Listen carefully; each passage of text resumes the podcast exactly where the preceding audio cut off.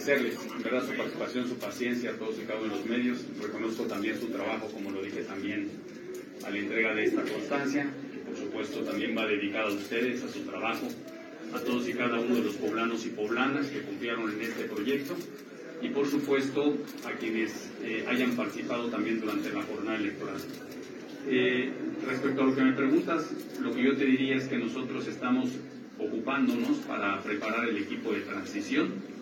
Ya estaremos nosotros iniciando con el tema de corregir el rumbo de Puebla con algunas reuniones.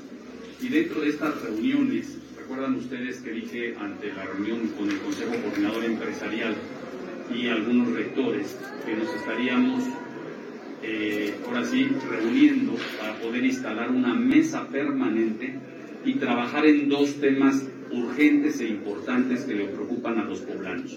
¿Qué temas les preocupan?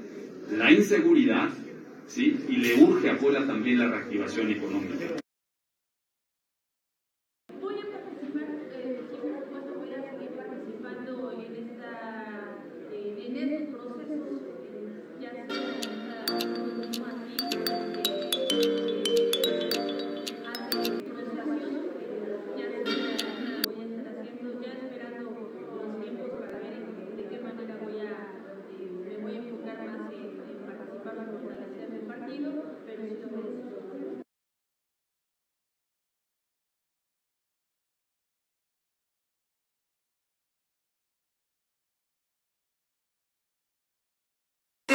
Aunque aún hay resultados que habrán de dirimirse por la vía judicial, lo cierto es que tenemos un nuevo panorama político en el Estado. La coalición Va por Puebla logró avanzar y ahora tendremos un mínimo de 15 diputaciones en el Congreso del Estado. Con este número de diputadas y de diputados de la Alianza, no será posible que Morena pueda reformar a su antojo nuestra constitución local. Por lo que hace los resultados de Acción Nacional, tendremos ahora un grupo parlamentario de al menos nueve diputadas y diputados, que son un número mayor que el obtenido en 2018.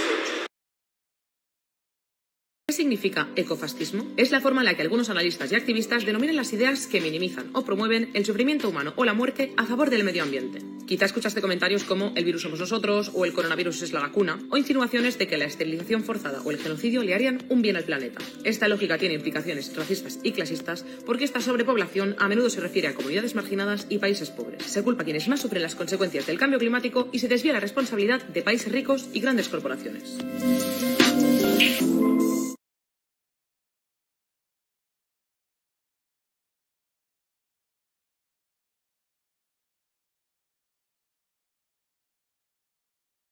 Arrancamos Factor Radio, hoy es lunes, arrancamos semana con toda la actitud, con el mejor de los entusiasmos y con el interés de interactuar con usted y con usted y con usted también.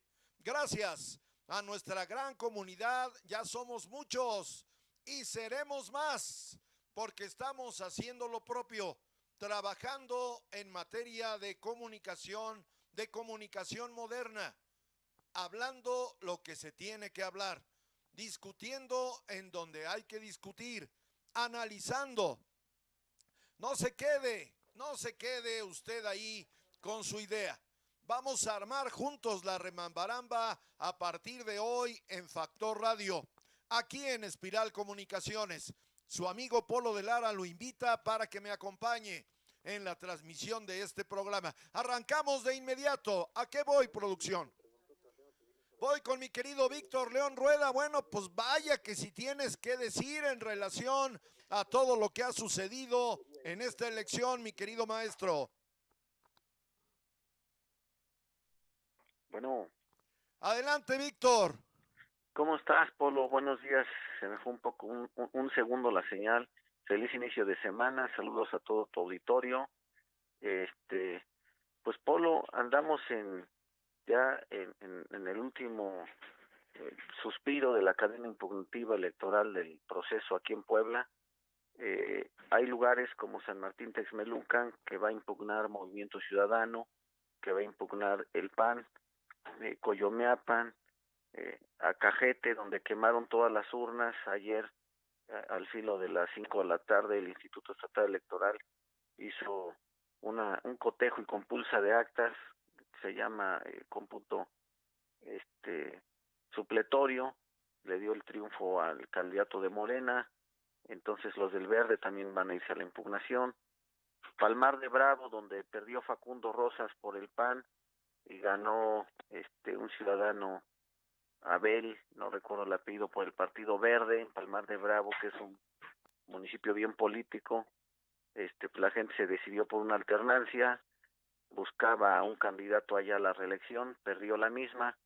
Entonces está bien interesante eh, la última etapa, Polo, de impugnar mediante el recurso de inconformidad la declaración de validez y entrega de constancias de diversos candidatos este hoy ya electos, pero que está en judicialización su entrega de constancia. Las causales pues son diversas, Polo, eh, eh diferencia de menos del 1% entre mm, entre el primer y segundo lugar, este etcétera, etcétera, ¿no? Violencia generalizada durante la, la jornada, eh, pues bueno, ¿qué te puedo contar? Hay quien acusa incluso de eh, embarazo de urnas. Eh, San Martín ya vimos que las actas de escrutinio y cómputo no, no tienen el emblema de Morena. Entonces, pues sí vamos a vivir eh, algunas impugnaciones, alrededor de 20 impugnaciones en el estado de Puebla, de cargos a alcaldes, en su mayoría son las impugnaciones polo. Víctor, hay un tema que a mí en lo personal me llama poderosamente la atención. El tema del voto diferenciado. ¿Sabes qué? Que eh, yo, yo estoy sorprendido. Y la pregunta al experto es, ¿cómo es posible que en Puebla Capital y en la zona conurbada gane de manera rotunda y contundente el partido Acción Nacional?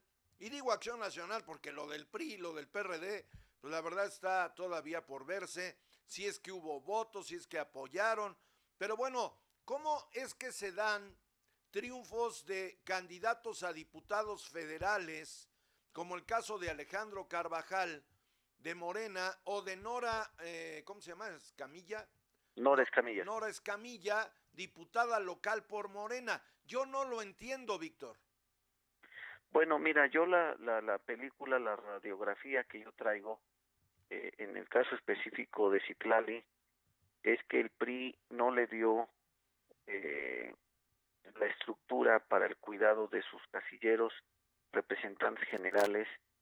Eh, eh Eduardo Rivera eh, tuvo el 100% de, mm, de cobertura eh, en, de representación en los consejos y demás, pero Citlali no.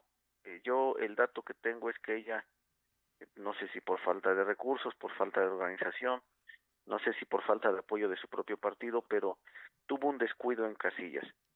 Y el otro factor del que yo traigo eh, muy bien la película vista es que no hubo una estructura para la movilización del voto. Es decir, tú le puedes caer muy bien a la gente tú puedes hacer clic con tus ideas de contraste con alguna campaña disruptiva, pero si el día de a todos esos taxistas, a todas esas gentes de mercados, a las personas de las asociaciones civiles, no hay quien eh, lo saque y lo, a votar y, quien esté eh, recordando, eh, no se olviden, ya son las nueve de la mañana, sin el tema de una movilización bien coordinada, pues se echa a perder toda la buena campaña que pudiste haber tenido. Y al revés, Polo, pudiste no haber hecho campaña como Carvajal, que nunca lo vi en campaña, pudiste no haber hecho campaña como Nora Escamilla, que nunca la vi, vaya, dos días nada más o tres, porque acuérdate que ya fue nombrada candidata ya casi al término de la campaña electoral, fue nombrada además, candidata. Además. Pero si el día de con toda la gente que tú traes eh, este, políticamente de tu lado, que viene en tu proyecto desde el 2018, y esa estructura va si le tocas nuevamente la puerta, pues no les costó trabajo reorganizarse en cinco minutos y, y, movilizar. Eh, eh, lo vimos con, con Carolina Baureberg en el distrito de Saúl Huerta, con Saúl Huerta en la boleta, y pues no me hagas caso, creo que ganó por mil votos, que es nada para ese distrito tan grande, tan poblado. es correcto. Es casi un empate técnico. Entonces, pues el tema es que la marca de Morena está por encima de sus candidatos. Por eso en el distrito de Saúl Huerta la gente fue sin distingo alguno y votó por Morena. Tal vez ni siquiera se habían aprendido el nombre del nuevo candidato, Edgar, no, no recuerdo, ni yo recuerdo el nombre, pero pero la marca de Morena creo que, era, Carlos, Carlos Morales. Exactamente la marca de Morena sigue fuerte en Puebla. Acuérdate que en la elección de, del 2006, este, pues Puebla se convirtió en obradorista. En el 12 también, en el 18 ya ni se diga. Entonces Puebla es obradorista. Y, y, y, y, luego Morena, que bueno, es un partido de no, no tan viejo, sigue con buena marca. Eh, ahí el financiero a nivel nacional sacó un nivel de aceptación del presidente. Entonces, quien hizo la chamba, Polo, ganó. Quien no hizo la chamba o no le ayudaron a hacer la chamba o la abandonaron, este caso de Citlali, pues sí les fue bastante mal. Creo que ese fue eh, varias circunstancias de ese voto diferenciado que tú le llamas, pero creo que tuvo más que ver con, con la estructura y con la movilización del día de. Les falló, les falló la logística, pero yo, yo no estoy tan convencido de lo que de lo que tú me dices, Víctor, y bueno, esa es la idea en este programa, armar el debate, armar la remambaramba, porque bueno, la marca Morena, la marca AMLO, oye, perdieron 14 millones de votos, Víctor. Ah, claro, claro, el presidente dice que le fue bien. No, bueno. Yo opino igual que tú, no le fue bien, creo que eh, decía yo en tu, no sé si fue el programa pasado, la clase media alta salió a votar, este, incluso media baja, y, y, votaron por porque no les parece este régimen de austeridad, este régimen monárquico de Morena y del presidente. Y bueno, yo muy feliz de que la gente pensante, la gente estudiada, la gente preparada, informada, haya salido a votar contra Morena. Eh, perdieron la capital, perdieron San Andrés, perdieron Cholula.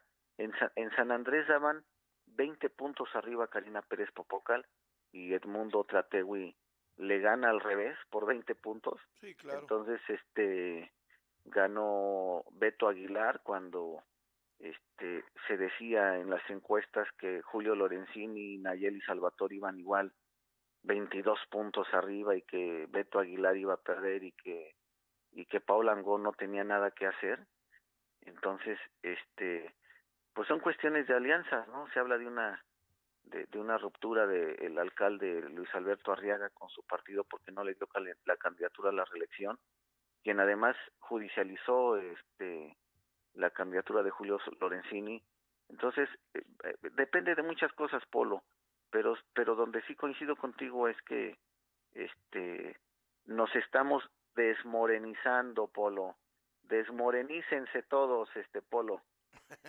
ese, ese sería el concepto. Ahora, eh, partidos como el PRI y el PRD, bueno, pues dejan mucho que desear, Víctor. ¿Estás de acuerdo?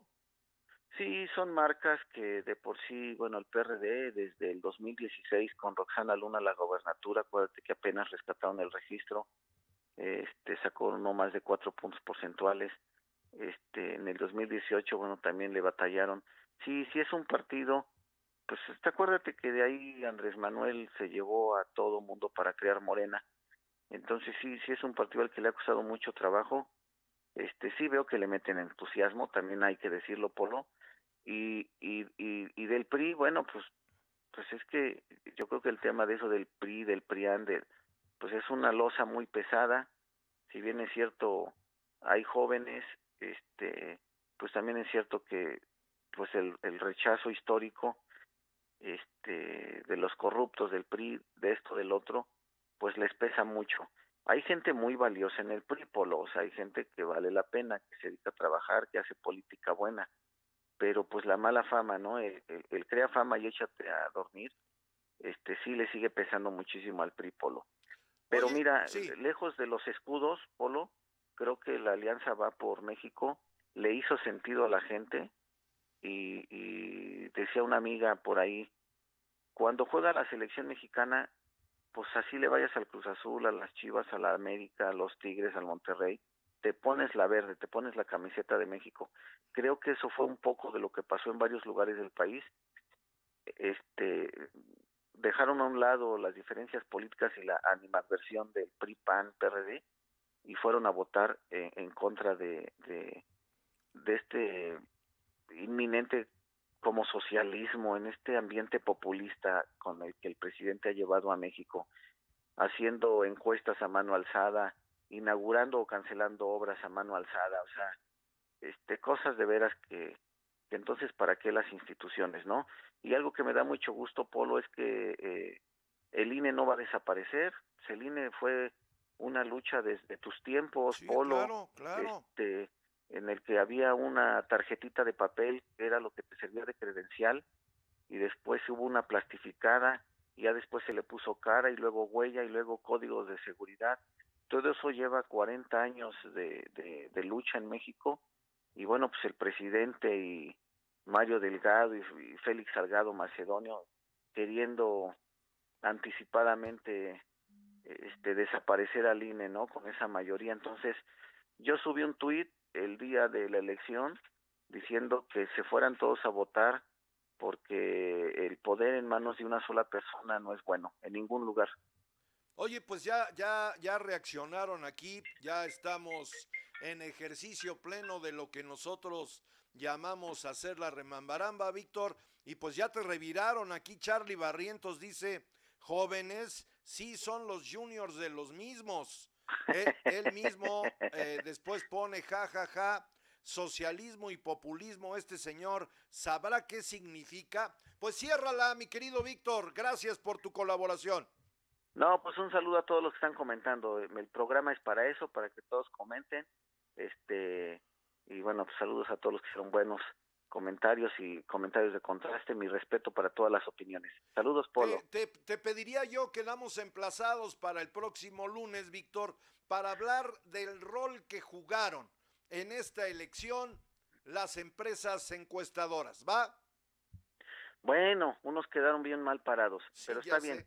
El siguiente lunes hacemos un, un, un debate de eso. Este, y bueno, sí, claro que muchos influyeron porque inhibieron en, en muchos casos el voto. Te preparo el tema para el siguiente lunes. Cuídate. Bueno, ahí está, ahí está Chofoleón. Un abrazo, mi querido Víctor. Chocoleón, bye. Gracias, es Víctor León. A propósito de León, ¿no? Este, ¿cómo, cómo le dicen al, al hoy gobernador electo? Este, Fosfo, ¿no? Fosfo León. Nuevo León ya cambió el nombre el estado de la República que pues pintaba para hacer un gran papel allá. Yo le atribuyo, así, le atribuyo la derrota del PRI que iba punteando y de Morena que se cayó con su, pues, su candidata no muy buena, ¿no? Esta señora Clara Luz, que fue, eh, que, eh, perdón. Venía saliendo de la administración priista. Era priista, se clavó en Morena, ya saben ustedes los enjuagues que hizo Mario Delgado en todo el país y bueno, pues la pusieron en evidencia ahí con una organización de trata y cosas muy obscuras. Y la señora no se fue al sótano, taladró el sótano y se fue todavía más abajo. Pero a ver, ¿qué es lo que dice? Ese es mi punto. Ese es mi punto de vista. ¿Qué es lo que dice la sociedad en esta elección? Uno, no más Morena. 14 millones se cayeron 14 millones. A mí me podrán decir que ganaron y que se van al 2030, como dice Charlie Barrientos. A mí me parece que no, ¿eh? A mí me parece que ese tigre del que hablaba eh, el señor presidente López Obrador, de no despierten al tigre, ¿se acuerdan? Pues a mí me parece que ya lo despertaron. Y lo que decía ahorita Víctor León a mí me parece una realidad. La gente dijo no más morena. Esa es una realidad tangible y hay que aceptarla.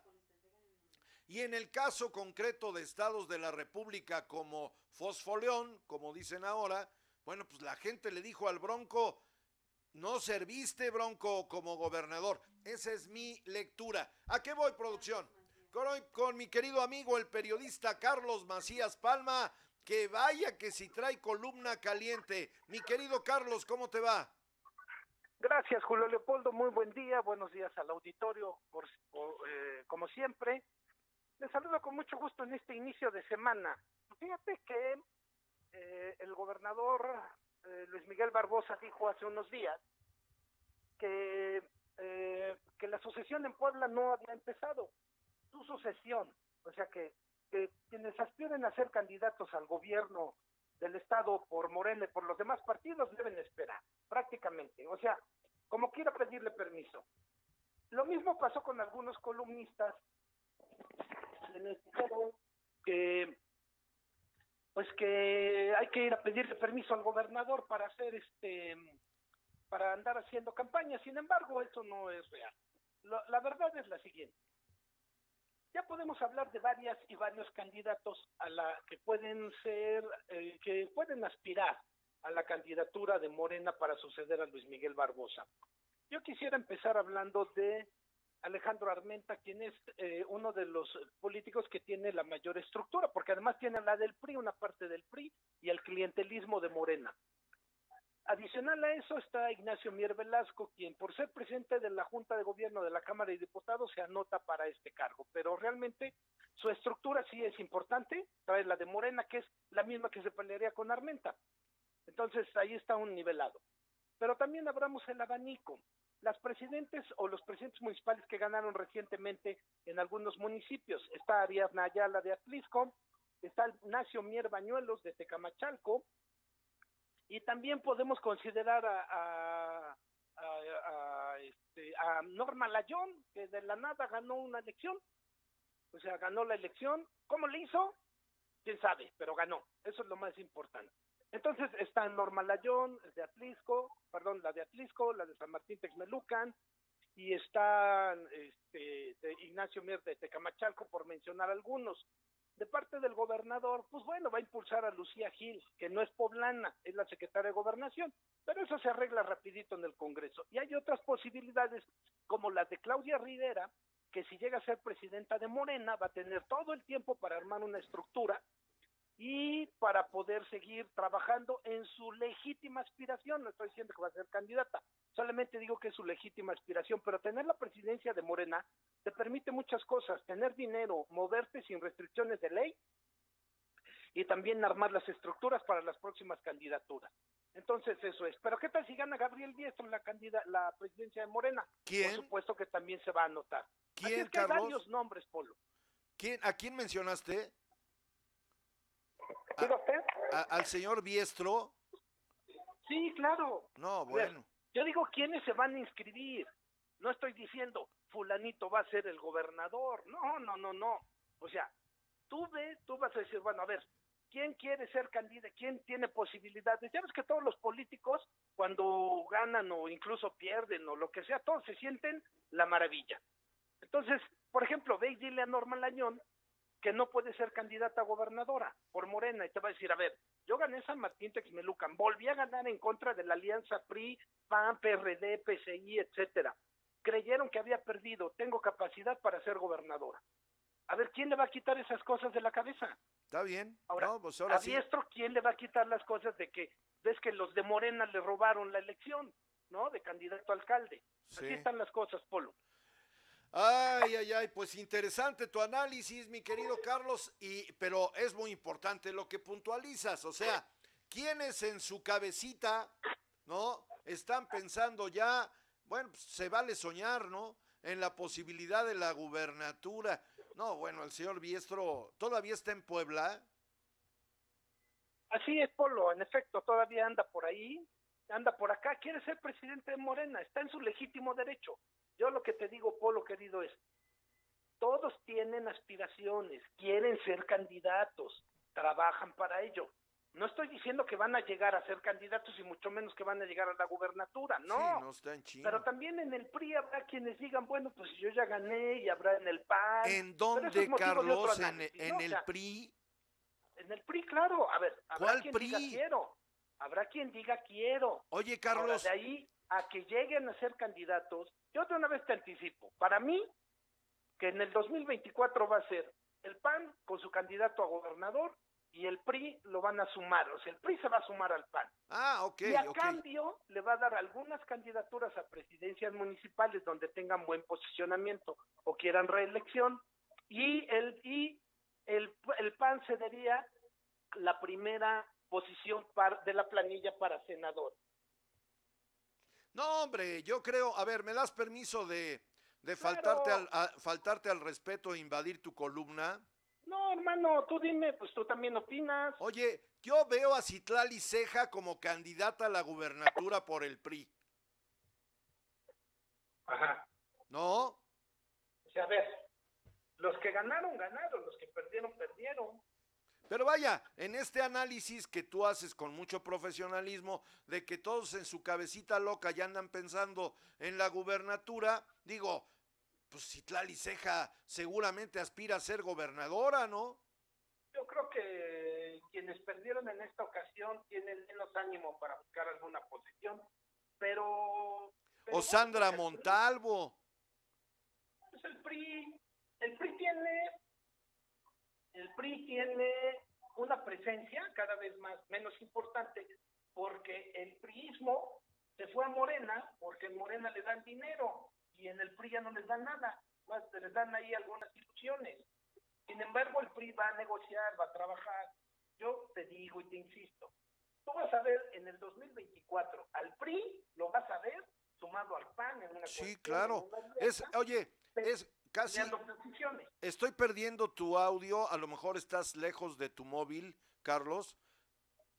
Bueno, Sí, Pablo, aquí te escucho. Aquí te Gracias. escucho. Oye, yo, Gracias. yo, yo estoy viendo al PRI Ya. como, como en la época del PRI fuerte, así como un sector del PAN, ¿no? Como un nuevo sector del PAN, Ándale. ¿verdad? Sí, sí, sí, así los veo, con muchas posibilidades de, pues a ver qué me toca. No, el PRI en esta elección y el PRD con Carlos Martínez Amador, mi querido Carlos, de pena ajena, ¿eh? Es que el PRD se fue a Morena, Polo. O sea, todos, todo el cliente. O sea, ya todos se fueron a Morena. Se fueron a Morena. ¿eh? Oye, ¿y qué pasó con Morena? Porque la verdad es que en el espectro nacional, pues perdieron 14 millones de votos, Carlos. Sí, pero también ganaron 11 gubernaturas. O sea, que están, salieron ciertamente nivelados, ¿no? Bueno, pues si se puede decir de esa manera. Sí, La- salió, salió nivelado. El 2024 va a ser mucho más interesante, Polo. No, sin duda, va a ser una fiesta de locura, hay que prepararse desde ahora. El tema que yo veo, y, y que conste que lo estoy comentando desde ahora, es que yo no veo que la caballada, bueno, más bien la caballada está muy flaca, ¿eh? En todos lados. Eh, bueno, ya sabes que cada quien en su cabeza tiene sus propias sus propias ideas. ¿eh? Eso también hay que tomarlo en cuenta. Mira, si el PRI va con el PAN, pues el que ya se apuntó y anda recorriendo el país, pues es Ricky, Ricardo Anaya, ¿no? Ricardo Ajá. Anaya es el que se ve en este momento, a reserva de que Marco Cortés diga, pues yo también puedo y yo también quiero. Y del lado de Morena, pues yo nada más veo ya a Ricardo Monreal, porque después de lo de la línea 12 del metro, ya está en chino para Claudia Sheinbaum y para el señor Ebrar, ¿no? No, y además eh, este, ganó en Zacatecas la elección de gobernador con su hermano, ¿no? Entonces, Pues sí. los resultados ahí están. Así es, bueno, pues vamos a esperar. Mientras tanto, hay que ver aquí cómo se acomodan las piezas y, y bueno, la suspensión ya empezó. A reserva de lo que diga el señor gobernador. ¿eh? Muy bien. Carlos, te mando un abrazo con mi cariño de Gracias, siempre. Polo. Como siempre, gracias y buen día. Gracias. Es el periodista Carlos Macías Palma. Deme permiso, voy a saludar. Es válido y legítimo que saludemos a quienes ya están viendo el programa en este lunes de post, post elección. A ver, Dice este Charlie Barrientos, mi querido Charlie, te mando un abrazo, siempre combativo. Dice ese famoso Prián, es el cáncer de México. Ay, mi Charlie, pues está bien, yo respeto tu morenismo, pero... Ay, ay, ay, pues ahí en tu partido no cantan más las tropicales, ¿eh? eh te recomiendo que veas la edición de ayer del New York Times, ¿eh? Para que cheques el tema de Marcelo Ebrard y la señora Sheinbaum. Dice Charlie Barrieto, los mismos de siempre. Pues es que siguen los mismos, Charlie. A ver, Marcelo Ebrard, ¿cuántos años lleva en la política? Te recomiendo que veas el flyer que subimos el día de hoy. Pues ahí aparece con su jefe, Manuel, ¿cómo se llamaba? Este. Ay, caray, el que fue regente, hombre. Manuel Camacho Solís. Es hechura de Manuel Camacho Solís. Y yo pregunto, ¿En qué régimen? Carlos Salinas de Gortari, Charlie. Lo que pasa es que los engañan con la verdad. ¿En dónde surgió Marcelo Ebrard? En el salinismo. Pues no que Salinas es el innombrable y bla, bla, bla y cuá, cuá, cuá. Pues son los mismos. Tienes la boca llena de razón, Charlie. Tienes la boca llena de razón. Son los mismos de siempre. Los mismos, ¿eh? Marcelo Ebrar, Monreal, ¿quiénes más? Este, Van vienen del PRD. O sea, Morena es una sopa de letras, hombre. O sea, así de simple. O que me digan a mí, ¿dónde están los morenistas puros? A ver, este, Muñoz Ledo, a ver, hay que analizar la, la carrera de Muñoz Ledo. Fue de los niños de Luis Echeverría, ahora resulta que la izquierda contra Luis Echeverría. Está bien, digo, son temas históricos de toda la vida, pero el tema es que se nos olvida la historia. Ese es el tema. A ver, Andrés Manuel López Obrador, ¿en dónde empieza su carrera política? A ver, mi querido Charlie. Pues en el PRI. Fue el autor del himno del PRI, hazme el favor.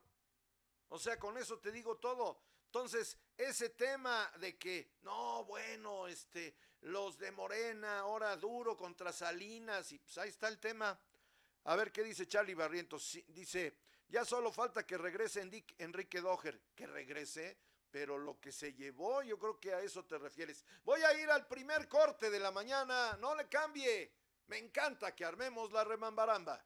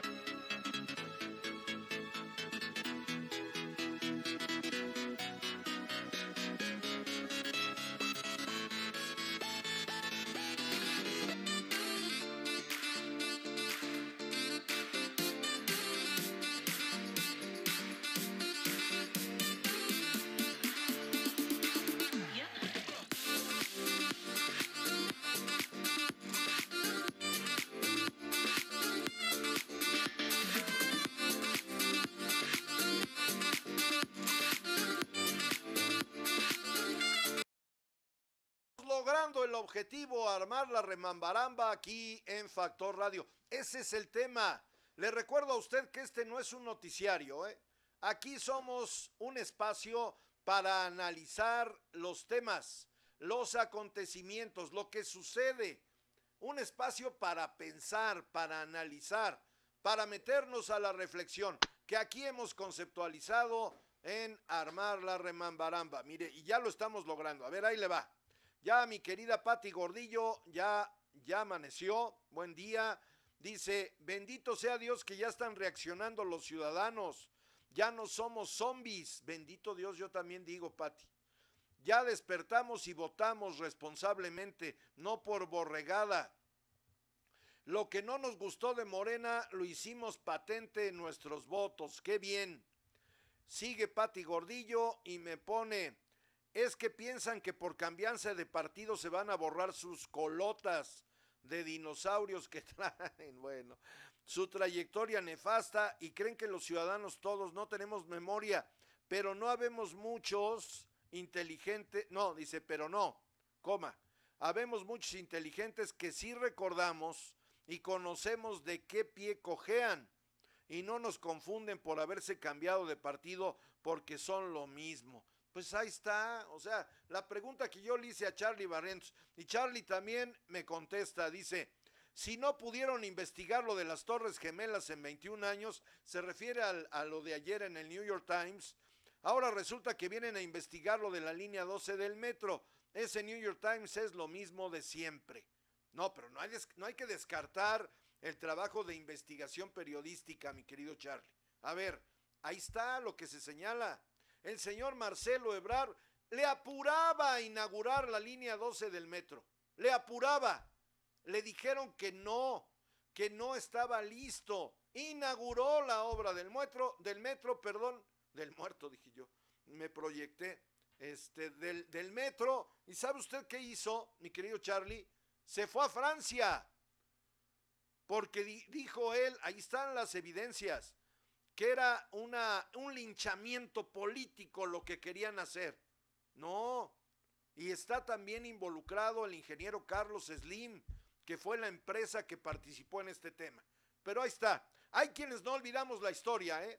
Y la historia es que Marcelo Ebrar es alumno de Manuel Camacho Solís, y recuerda usted quién armó todo el tema del ejército zapatista y todo eso porque no logró la candidatura presidencial. Ahí están los temas en la historia. Voy ahora al segundo enlace, no tercero, ya de esta mañana con el regidor electo, Fernando Sarur. ¿Cómo te sientes, mi querido regidor? Buen día. Bueno. buen día, mi querido Polo. Bueno, ¿Me escuchas, Fernando? Buenos días. Te escucho perfectamente, Polo. Muy buenos días. Muchas gracias por, por esta entrevista, por este enlace. Agradecerte tu invitación y agradecer también a la ciudadanía, a los ciudadanos de Puebla, por su voto de confianza, por otorgarnos nuevamente su confianza a los gobiernos del PAN. Eh, la verdad es que hay varios mensajes que la ciudadanía ha expresado en las urnas y que nosotros hemos entendido perfectamente. Estamos muy contentos de tener nuevamente esta oportunidad. Oye, Fernando, ¿no se sacaron la rifa del tigre? Pues la verdad es que los problemas que, que nos están dejando son tan graves que va a requerir de muchísimo trabajo, de mucho compromiso, de mucho esfuerzo, poder plantear las soluciones que verdaderamente atiendan los gravísimos problemas que ahora hay en esta ciudad. Tenemos problemas de inseguridad, tenemos graves problemas de, desempleo, de falta de actividad económica, tenemos problemas de falta de mantenimiento en los parques, falta de dotación de servicios. Perdimos tres años, casi dos años y medio para ser exactos, en, en lograr suministrar servicios de electrificación, de agua, de drenaje a las colonias. Son dos años y medio más de atraso, mi querido Polo, y eso es algo que vamos a tener que poner todo el empeño, todas las ganas y todo el compromiso para tratar de, empezar a nivelarnos y poder lograr que muchas de las familias que vivieron en el abandono en todo este tiempo puedan tener una mejor calidad de vida. Hablabas hace un momento, regidor electo, Fernando Sarur del Partido Acción Nacional, de los mensajes que les mandó la ciudadanía. Por favor, dime cuáles son. Pues mira, eh, nosotros entendemos que, que los ciudadanos de Puebla quieren gobiernos que ofrezcan seguridad, que ofrezcan tranquilidad. Ya no es posible tener estos altos niveles de violencia, esta inseguridad, y, ese es un clarísimo mensaje. La gente votó por volver a, a, vivir en un clima de paz y tranquilidad. Entendimos también que ya la gente se cansó de los escándalos de corrupción, se cansó de andar favor de que de saber cada semana de un nuevo escándalo de favorecimiento indebido a familiares o amigos desde el gobierno municipal, se cansó de la improvisación, se cansó de la, de ineptitud y es muy claro que lo que busca la gente, lo que queremos todos los ciudadanos es un gobierno honesto, un gobierno que sea eh, responsable, que tenga capacidad, que las soluciones que ofrezcan sean las que necesitan los problemas de la ciudad. Por supuesto, eh, creo que la gente votó por un cambio, mi querido Polo. La gente votó para volver nuevamente al camino de la inversión, al camino del empleo, al camino de la preservación de nuestros centros de trabajo, al camino del desarrollo turístico, de la obra pública, de nuevamente contar con calles pavimentadas, iluminadas, con parques funcionando. Me parece que, lo que la gente quiere es volver a ver las calles con muchos turistas y para eso necesitamos mucha promoción turística. Eh, eso me parece que es un mensaje muy claro. Y otro también es que la gente se cansó también de tanto pleito político. La gente ya no quiere saber de pleitos entre autoridades por controlar al partido, por llevar a cabo eh, acciones que tienen como fondo una preocupación mayor por darle cauce a sueños políticos que por atender las responsabilidades para que fueron electos. Me parece que eso es un tema muy claro. La gente, para, para decirlo en palabras muy claras, mi querido Polo, la gente se, casó, se cansó de tanto sombrerazo, se cansó de que la agenda política de esta ciudad estuviera llena de pleitos, de sombrerazos y de chismes. La gente quiere trabajo, quiere responsabilidad y nosotros es lo que hemos entendido con toda claridad. Oye, ¿cómo interpretas de a partir del inicio del programa, este, a partir del inicio del programa del día de hoy, eh, Fernando, y bueno, como consecuencia de este evento que ustedes eh, personificaron el día de ayer, en donde se entrega la constancia de mayoría, pues no solamente a Eduardo Rivera Pérez, se le entrega a la planilla completa que ustedes encabezaron. Y es obligado a hablar de Puebla Capital y de lo que sucedió aquí. Tú has sido no solamente militante, sino cuadro y dirigente del Partido Acción Nacional. Dos preguntas, Fernando. ¿Les sirvió de algo la alianza con el PRI y el PRD? Esa sería la primera, porque no vemos en, en términos tangibles pues los votos de estos dos partidos. Y punto número dos, ¿a qué supone se deba que hay distritos en donde ganó Morena aquí en Puebla Capital? Pues mira, para, la verdad, mi querido Polo, es que yo estoy convencido de que la alianza, visto desde una perspectiva global, es decir, vista la alianza desde la perspectiva nacional, porque recordemos que es una alianza nacional, me parece que es muy clara su utilidad. Estoy convencido de que si los partidos hubiéramos ido por separado, muy probablemente no, habríamos logrado ganar el número de distritos que hoy se ganó, que hoy se ganaron.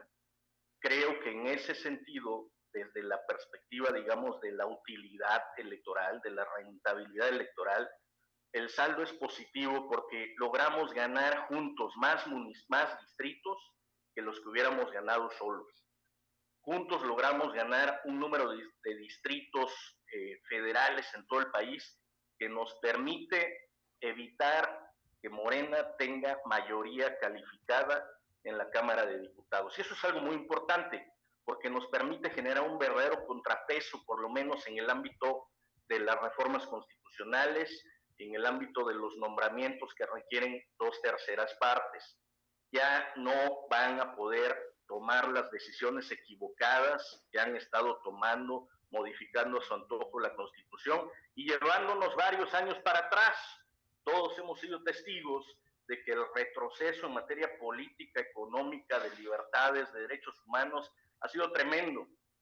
Es, es muy importante contar con eso contrapeso. Por supuesto que lo deseable era que hubiéramos nosotros ganado la mayoría, pero bueno, también hay que reconocer que el grado de permeabilidad que han tenido las políticas populistas de Morena, pues ha sido más profundo de lo deseable.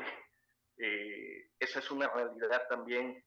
Va a hacer falta más tiempo para ver que la gente se convenza de que ese es el camino equivocado, que la gente se convenza de que ese camino nos conduce a tener más pobreza, nos conduce a tener un nivel de educación menor, nos, conduce a tener menos fuentes de empleo, las inversiones se van. Me parece que, que ya el dilema está muy claro, pero hace falta un poco más de tiempo para que se pueda eh, transmitir el mensaje a todos los niveles.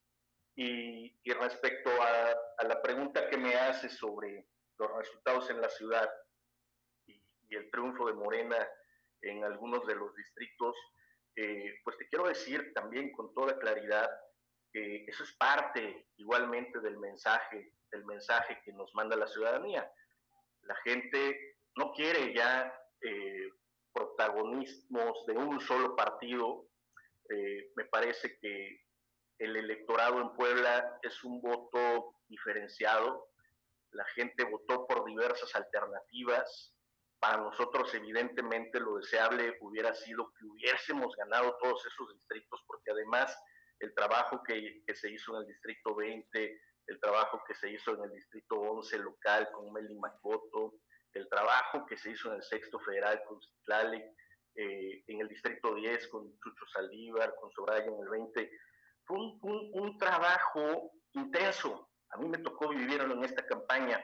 No hubo minutos de descanso, eh, hubo, digamos, una manifestación de aceptación de la gente y sin embargo, y sin embargo, pues la, la, los contrarios también cuentan y la gente finalmente decide y lo que decidió pues está muy claramente expresado en las urnas. Eh, en buena medida también el resultado se debe a un voto de castigo por, por el gobierno eh, con tantas limitaciones que hemos tenido en el ámbito municipal, eh, un gobierno pues, plagado de acciones poco eficaces, digamos, un gobierno plagado de, perdóname, lo que está pasando por acá pasó un camión con un escándalo impresionante, mi pueblo, ya no me escuchaban ni yo. Eh, pero, pero pues eso fue lo que sucedió y, finalmente la, la, gente ha decidido y nosotros no tenemos más que respetar la voluntad popular expresada en las urnas y hacer lo nuestro, ponernos a chambear y cumplir con nuestras responsabilidades, más que nada eso, cumplir, cumplir con la altísima expectativa que se ha generado entre la ciudadanía. Ese, ese tema, mi querido Fernando, ya lo hemos vivido los poblanos, lo recuerdo perfectamente, eh, eh, eh, de ayuntamientos que entraron efectivamente con una altísima expectativa y, y quedaron a deber por eso, porque el presupuesto del ayuntamiento, ¿en cuánto anda el presupuesto municipal, Fernando? pues por encima de los 5 mil millones de pesos. Este año es el presupuesto más alto de la historia en este 2021 y seguramente en el 2022 pues tendremos un presupuesto todavía mayor porque hay que sumarle el, el tremendo subejercicio que han, que han tenido y que pues es una bolsa que suma para para el presupuesto del año próximo, mi querido Paul. Este presupuesto, Fernando Sarur, eh, regidor electo de Puebla Capital por el Partido Acción Nacional, nos da como para resolver la problemática? La problemática es, es, muy grave. Eh, los niveles de inseguridad son muy altos. La falta de empleo, la falta de condiciones de inversión, cerraron un gran, un gran número de negocios a consecuencia de la pandemia y a consecuencia también del abandono gubernamental.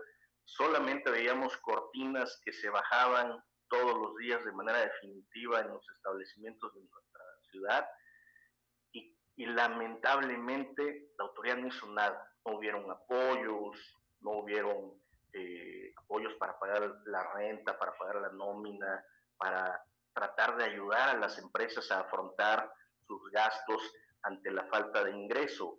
Tuvimos un problema de caída del consumo muy fuerte. Y este tipo de políticas se dio en otros países y en varios estados también de México de forma exitosa.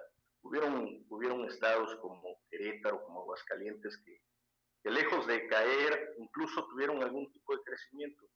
Eh, me parece que dejó mucho que desear la acción gubernamental. Y en ese sentido, eh, nosotros tenemos ya bien priorizado, Eduardo Rivera tiene sus políticas, sus acciones que integraron su propuesta política durante la campaña, muy bien definidas, muy bien estudiadas. Eh, me parece que, que, los compromisos que ha asumido de bajar la incidencia delictiva, construir mil calles durante el trienio, eh, digamos, iniciar con la recuperación de 150 parques en este año, lograr que se abran mil negocios, mil negocios nuevos eh, y dando para ello las facilidades administrativas y estímulos fiscales, eh, no necesariamente, muchas sí requieren una gran inversión, pero no todo es dinero.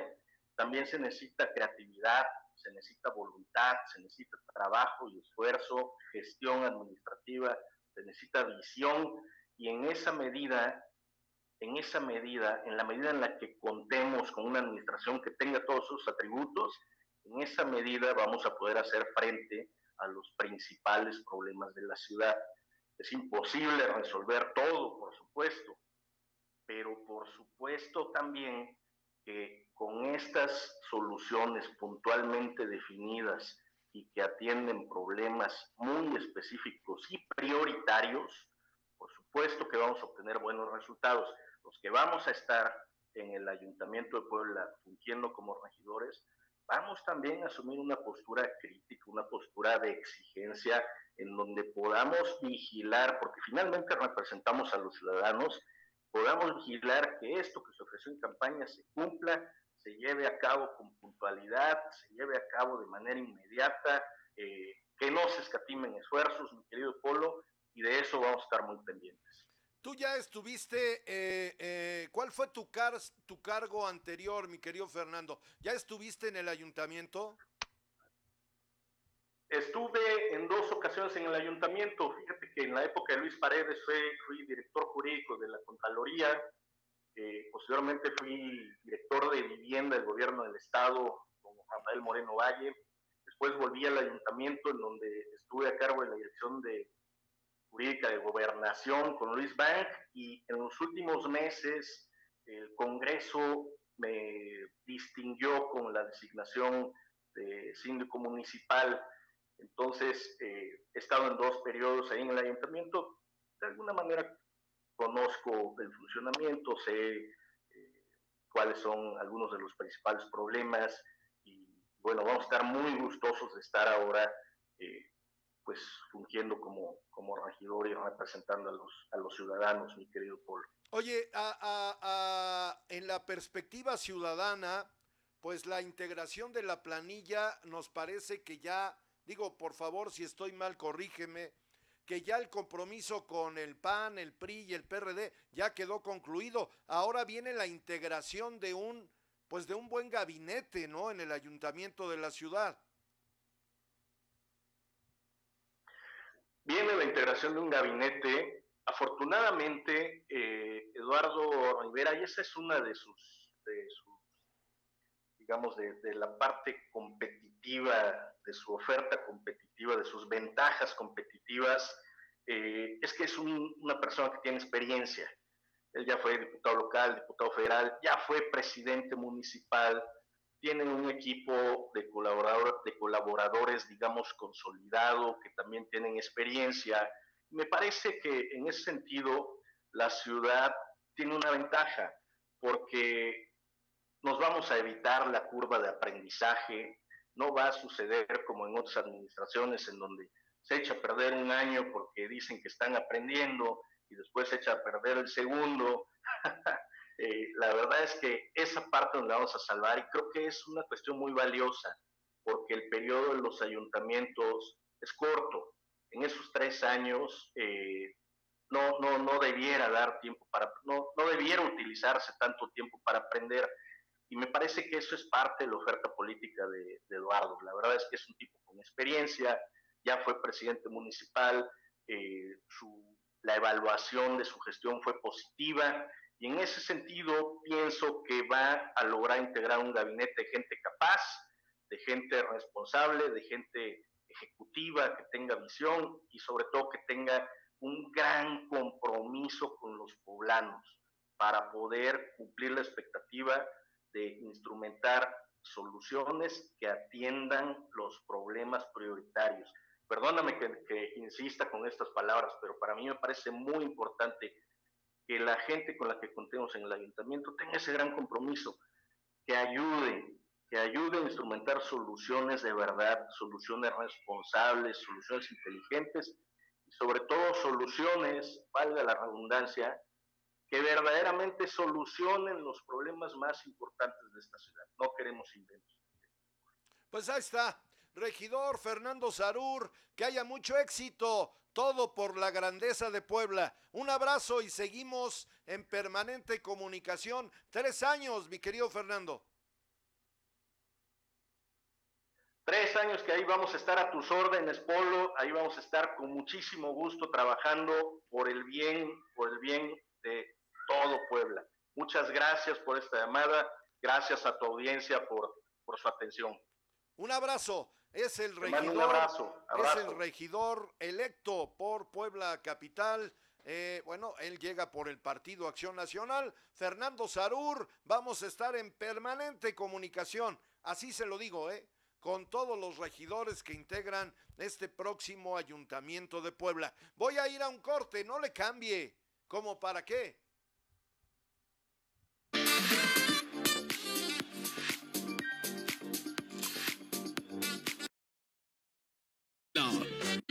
De la central de Abasto Puebla te lleva hasta tu casa. Mi despensa centralera del 6 al 12 de abril. Incluye medio kilo de rachera, medio kilo de carne molida mixta, 700 gramos de pierna y muslo de pollo, medio kilo de chorizo, 250 gramos de mermelada, dos bolsas de pasta, un kilo de plátano, una pieza de piña, un manojo de rábano, un manojo de cilantro, un kilo de zanahoria, una pieza de pepino, un kilo de jitomate, medio kilo de chile jalapeño, medio kilo de tomate, un kilo de cebolla, 385 pesos con envío a domicilio incluido. Pide tus despensas al WhatsApp 22 23 79 0101 o al 55 81 33 21 76. Comerciantes de mayoría y menudeo. Central de Abasto Puebla.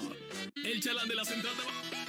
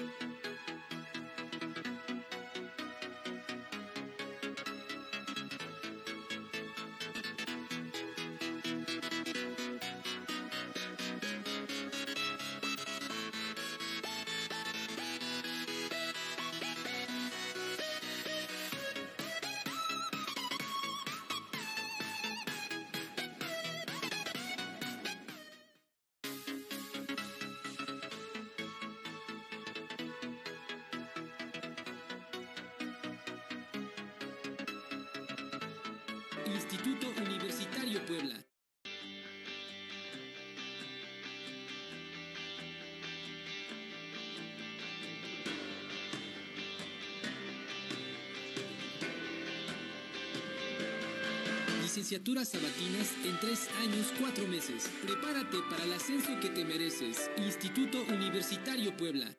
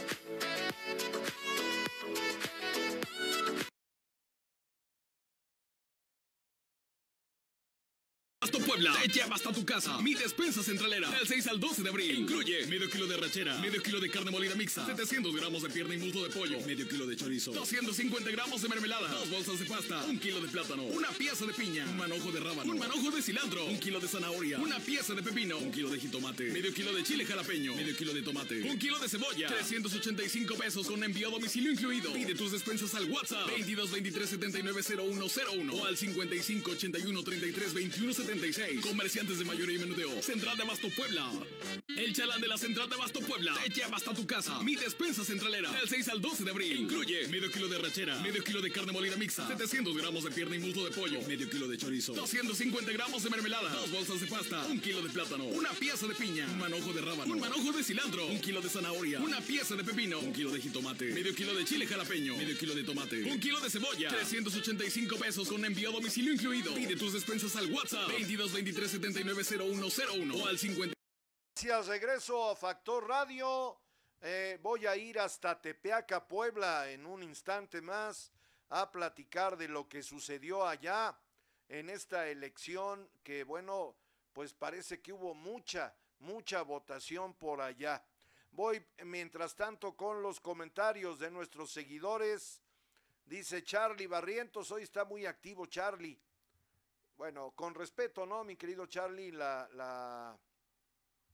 Yo creo que el sustento de la democracia es, como decía el ícono de ustedes, de quienes integran Morena, el presidente Juárez, pues el derecho, ¿no? El respeto al derecho ajeno es la paz. Y con respeto todo se puede, mi querido Charlie. Dice, otro señor que utiliza el término populismo y no sabe qué significa. Ojalá nos ayudes, Charlie, para ti, qué es populismo.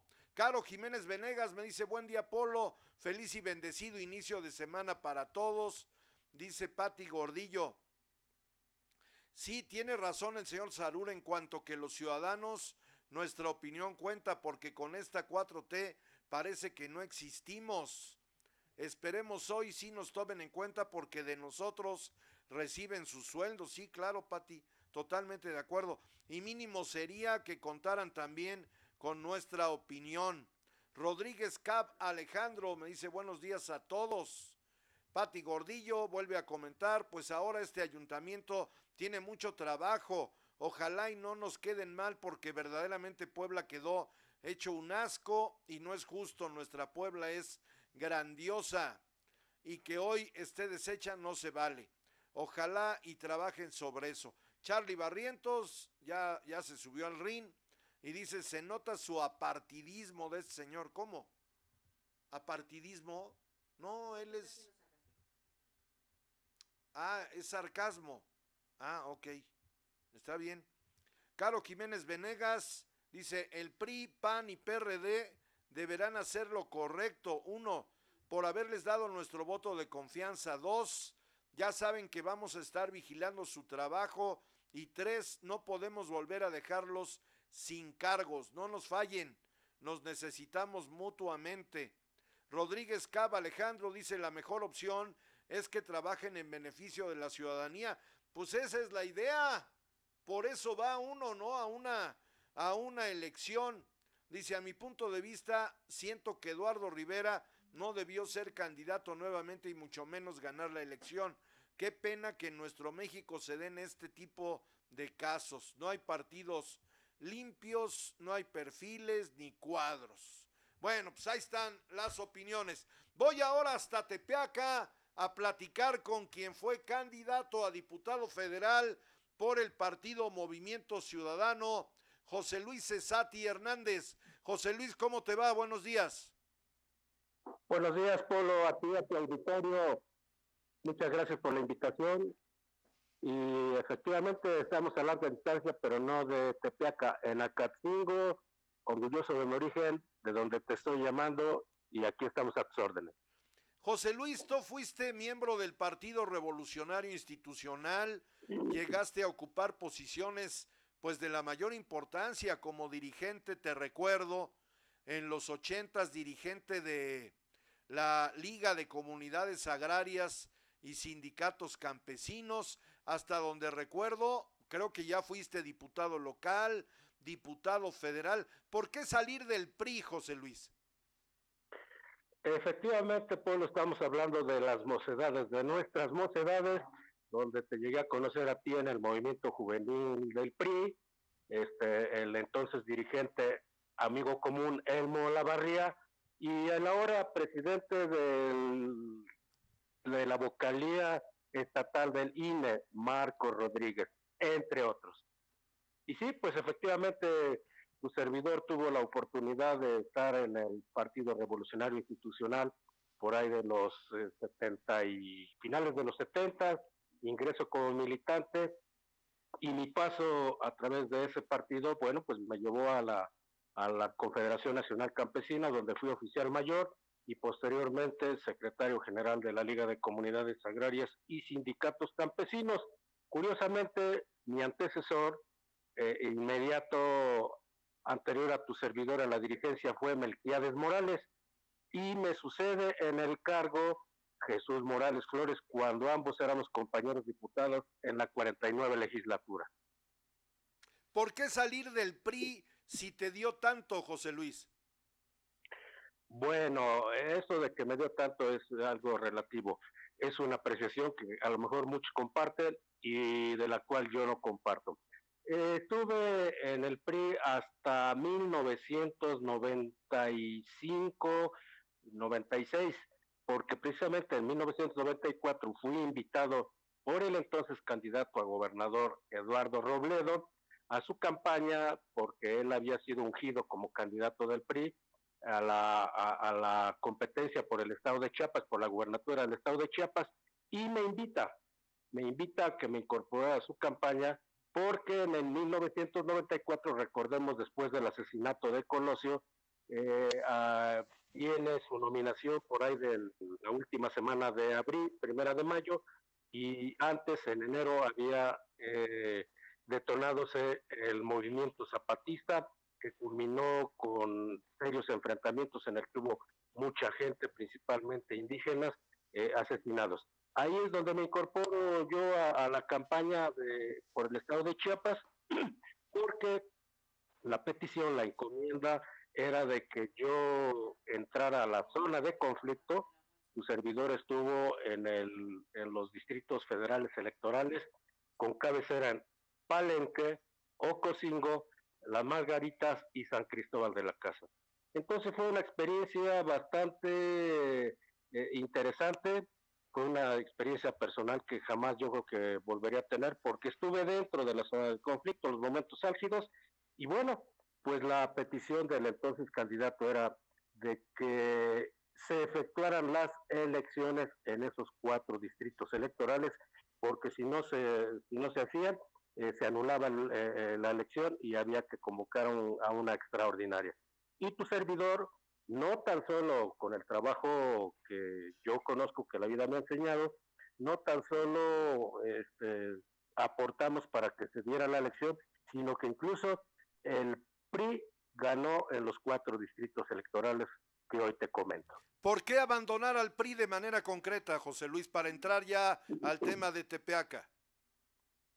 Porque precisamente en ese paso por Chiapas y después estuve en el estado de Jalisco, eh, vi, entre otros, bueno, vimos, éramos un grupo de amigos, la inminente entrega del gobierno por presiones de entonces de Estados Unidos, de los organismos internacionales, para que el PRI entregara el gobierno a la oposición, concretamente al Partido Acción Nacional.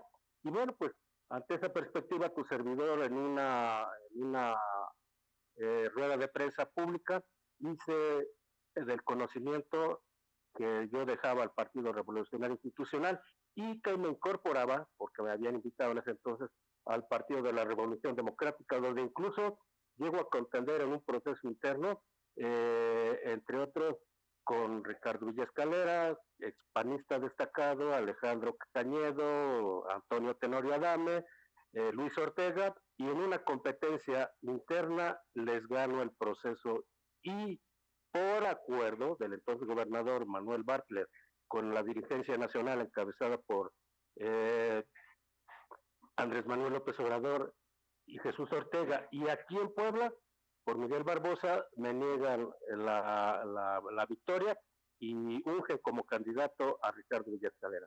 No, bueno. Pero eh, volviendo, a tu, a- volviendo a, tu, a tu pregunta, lo que motiva mi salida en el PRI es el- la entrega y que era inminente por parte de quienes dirigían al Partido Revolucionario Institucional al Partido Acción Nacional. Ese es el motivo de mi salida y porque, bueno, nadie protestaba. Acuérdate que tú formas parte también en esos tiempos de este partido y ahí decían, a manera de broma, pero era en serio, disciplina, compañero, disciplina. Entonces yo he sido un agente libre pensador y, y cuando las cosas son positivas, bien, hay que obedecer y si no, pues hay que, hay que negar la obediencia. ¿Cómo te fue, José Luis, para ir a la parte final de esta charla en este proceso electoral? Muchos votos en Tepeaca. ¿Por qué por Movimiento Ciudadano? Movimiento Ciudadano me invita a que participe efectivamente como ciudadano y acepto porque aquí en el distrito existe un proceso de descomposición social terrible y, bueno, pues había que ser la voz, eh, cuando menos eh, no comprometida o decente, si cabe la expresión, la calificación, eh, para denunciar qué grupos obscuros estaban compitiendo por las diferentes presidencias municipales. Acepto la invitación y como con la esperanza de que Movimiento Ciudadano sea una tercera opción, porque eh, en una alianza contra Natura, PRI, PAN, PRD van juntos y en la otra, bueno, pues ya vemos que con desencanto que Morena con sus partidos satélites no han hecho buen gobierno. Hablo concretamente de mi municipio, de lo que me atañe y desgraciadamente esto eh, se ha generalizado, lo vivimos. Yo vivo aquí en Acatzingo, pero voy con mucha frecuencia a Puebla. Es una ciudad destrozada, como una muestra de que no hay buen gobierno por parte de Morena. Ya para terminar, mi querido José Luis, a reserva de que en otra ocasión nos des permiso de seguir charlando, te apoyó porque hay quejas, quejas de varios candidatos de este partido, Movimiento Ciudadano, de que no les bajó un solo centavo eh, de las prerrogativas para sus campañas. ¿A ti te apoyaron, José Luis? Fue un apoyo prácticamente moral. Eh, desafortunadamente no se contó con los recursos suficientes. No, bueno. que hubiéramos querido? Bueno, pues un apoyo económico sustancial para entrar en una verdadera competencia. Lo que tú comentas, efectivamente, incluso se abrió una, una, un grupo de candidatos y ya los últimos días pro- la protesta era enérgica eh, por el, la pena de que no había apoyos en lo material para nosotros como candidatos. Tu servidor hizo un esfuerzo, bueno, y ahí está. Eh, en primer lugar eh, quedó la coalición Morena, en segundo lugar este, vamos por México, tu servidor, solo tu servidor obtuvo alrededor de 11 mil. Eso muestra que hay 11 mil personas que creyeron en, en mí y que bueno, fue a través solo de operación política como se obtuvieron esos votos. No pinté una sola barda, no colgué una sola, una sola lona, tampoco repartí un volante para no contaminar, ni siquiera anduve en perifoneo que nada más contaminan este, el, el ambiente. Y bueno, eso demuestra que tu servidor de esto sí sabe y ahí está la muestra. José Luis, te mando un abrazo y ya tendremos oportunidad de seguir platicando porque seguramente ahora que ya pues te embalaste, seguirás en esto buscando alguna otra posición. Un abrazo. Gracias, Polo, y saludos a tu auditorio. Buenos días y buen inicio de semana. Gracias. Es el licenciado José Luis Cesati Hernández, que hoy contendió como candidato, candidato externo a diputado federal en el partido Movimiento Ciudadano, en donde les dijeron, no hay, no hay, no hay, no hay recursos para sus campañas. ¿Dónde quedaron las prerrogativas? Habría que preguntarle a su dirigente y hoy casi diputado, ¿eh? El señor Fernando Morales, hijo de Melquiades Morales, ex gobernador del estado. ¿En dónde quedó esa lanita, señor dirigente estatal de este partido que pues no ganó, no ganó, este, eh, salvo en algunos lugares a donde llevaron buenos candidatos, pero el tema de los recursos públicos parece que solamente les dijeron como aquel personaje de la televisión. No hay, no hay. ¿A qué voy, producción? Voy a un corte, no le cambie. Regreso. 33 21 76. Comerciantes de mayoría y menudeo. Central de Abasto Puebla. El chalán de la Central de Abasto Puebla te lleva hasta tu casa. Mi despensa centralera. Del 6 al 12 de abril. Incluye medio kilo de rachera, medio kilo de carne molida mixta, 700 gramos de pierna y muslo de pollo, medio kilo de chorizo, 250 gramos de mermelada, dos bolsas de pasta, un kilo de plátano, una pieza de piña, un manojo de rábano, un manojo de cilantro, un kilo de zanahoria, una pieza de pepino, un kilo de jitomate, medio kilo de chile jalapeño, medio kilo de tomate, un kilo de cebolla, 385 pesos con envío a domicilio incluido. Pide tus despensas al WhatsApp 22 23 79 0101 o al 55 81 33 21 76. Comerciantes de mayoría y menudeo. Central de Abasto Puebla.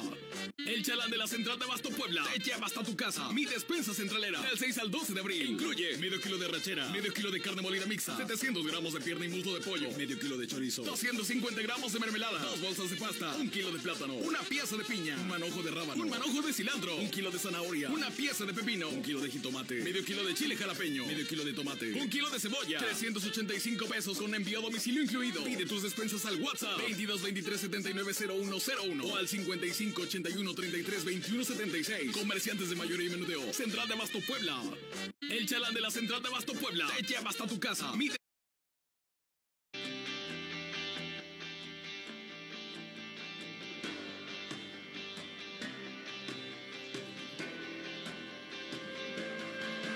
Licenciaturas sabatinas en tres años, cuatro meses. Prepárate para el ascenso que te mereces. Instituto Universitario Puebla.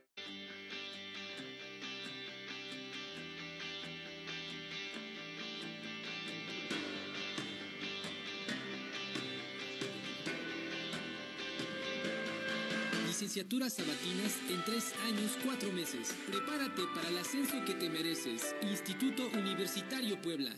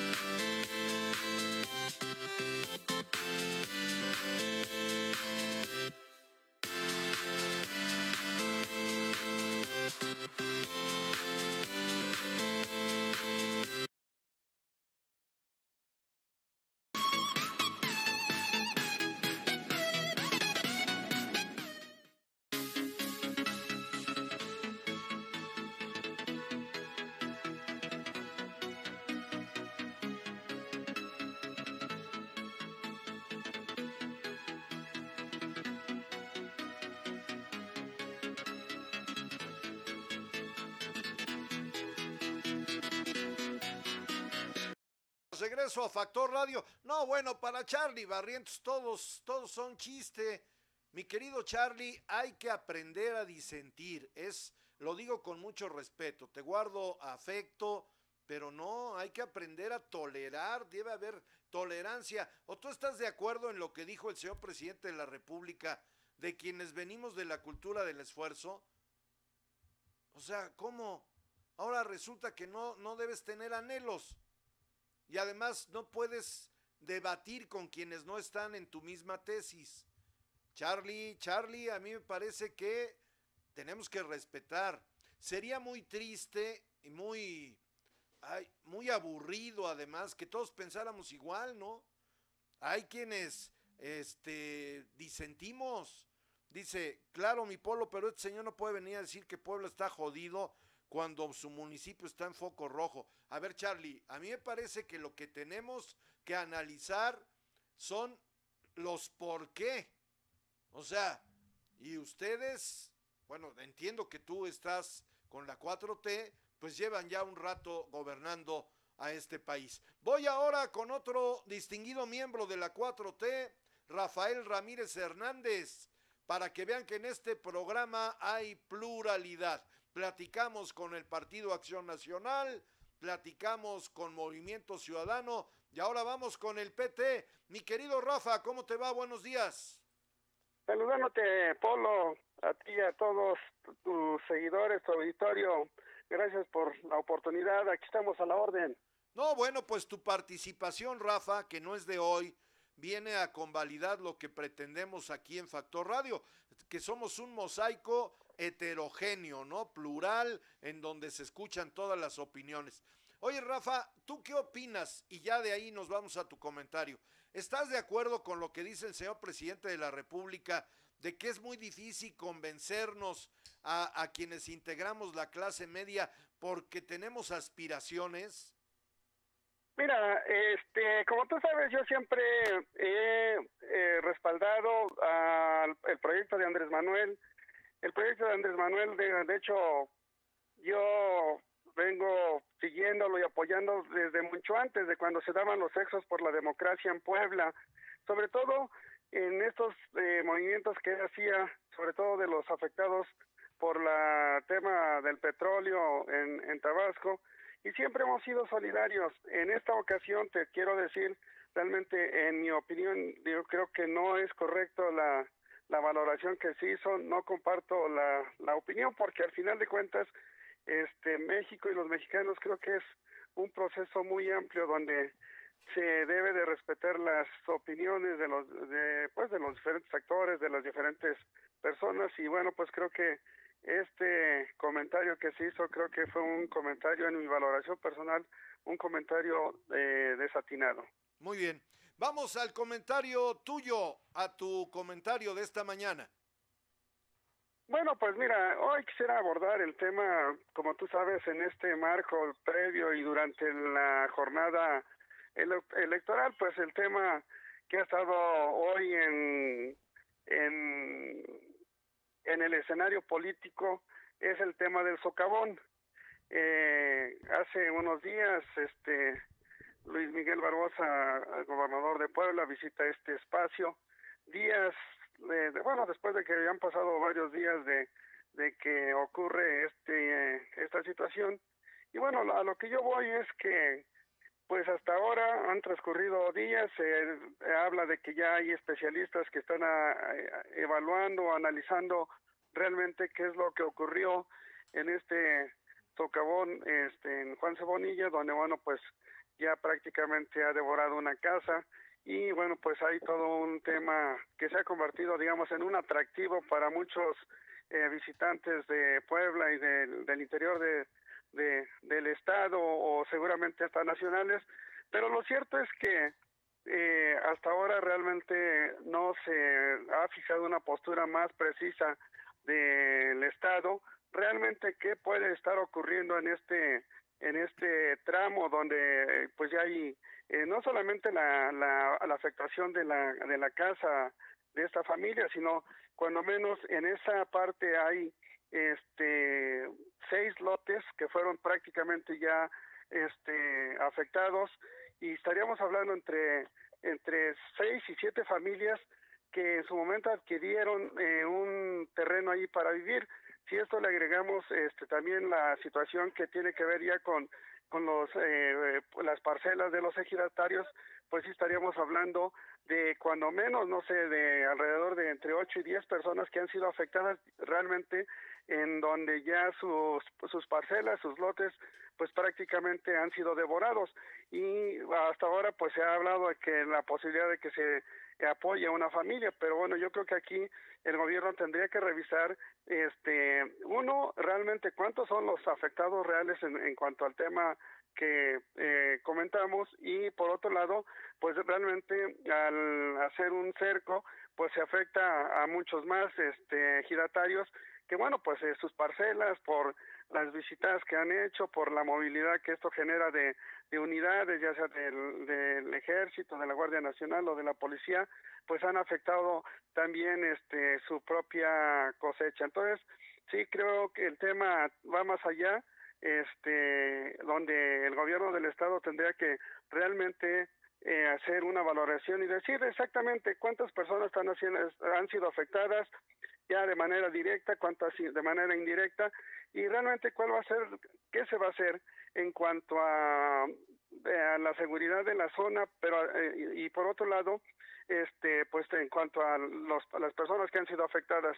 Y también no, no hay que olvidar que en el rumbo que está avanzando el socavón, pues también están, pasan estos ductos de, de gas o este proyecto que, que atraviesa Puebla este y que llega hasta Morelos y que ha sido también cuestionado en su momento por por gente de la región entonces eh, sí es importante hacer la valoración y además no hay que perder de vista que también se ha señalado por ahí que esto puede ser motivo ya de la sobreexplotación de los mantos acuíferos, mi estimado amigo.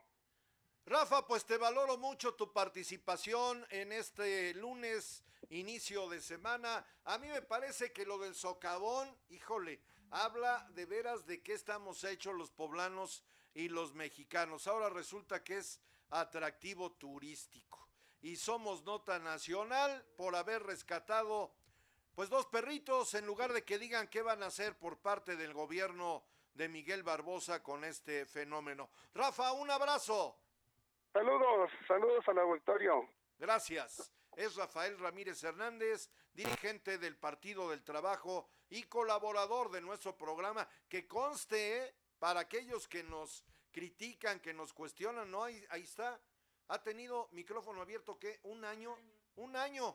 El licenciado Rafael Ramírez Hernández, dirigente del PT y, bueno, prominente, creo que ya no estoy a cámara, sí, ahí estoy, y prominente eh, miembro de, se fue por alguna razón, pero ya regresamos, prominente miembro de la propia 4T. Ya nos vamos. Gracias por haberme acompañado. El día de hoy estaremos en el Centro de Estudios Superiores de Tepeaca. Vamos a realizar una entrevista que ya subiremos y les avisaremos en tiempo y forma. Les recuerdo, a partir de este momento, usted puede bajar los podcasts en Spotify de Factor Radio, lo que más le llame la atención que quiera usted checar, a ver qué dijo fulano, qué dijo sutano, ahí estamos. Y estamos prácticamente en todas las redes sociales. A nombre de mi equipo, gracias. Saraí Muñoz Limón en la dirección ejecutiva, Elvira Gaitán Cortés en la coordinación de enlace, Sara Paola Flores en la asistencia de producción y Marco Campo en el Twitter. Todos con usted mañana a la misma hora. Buen día. Adiós.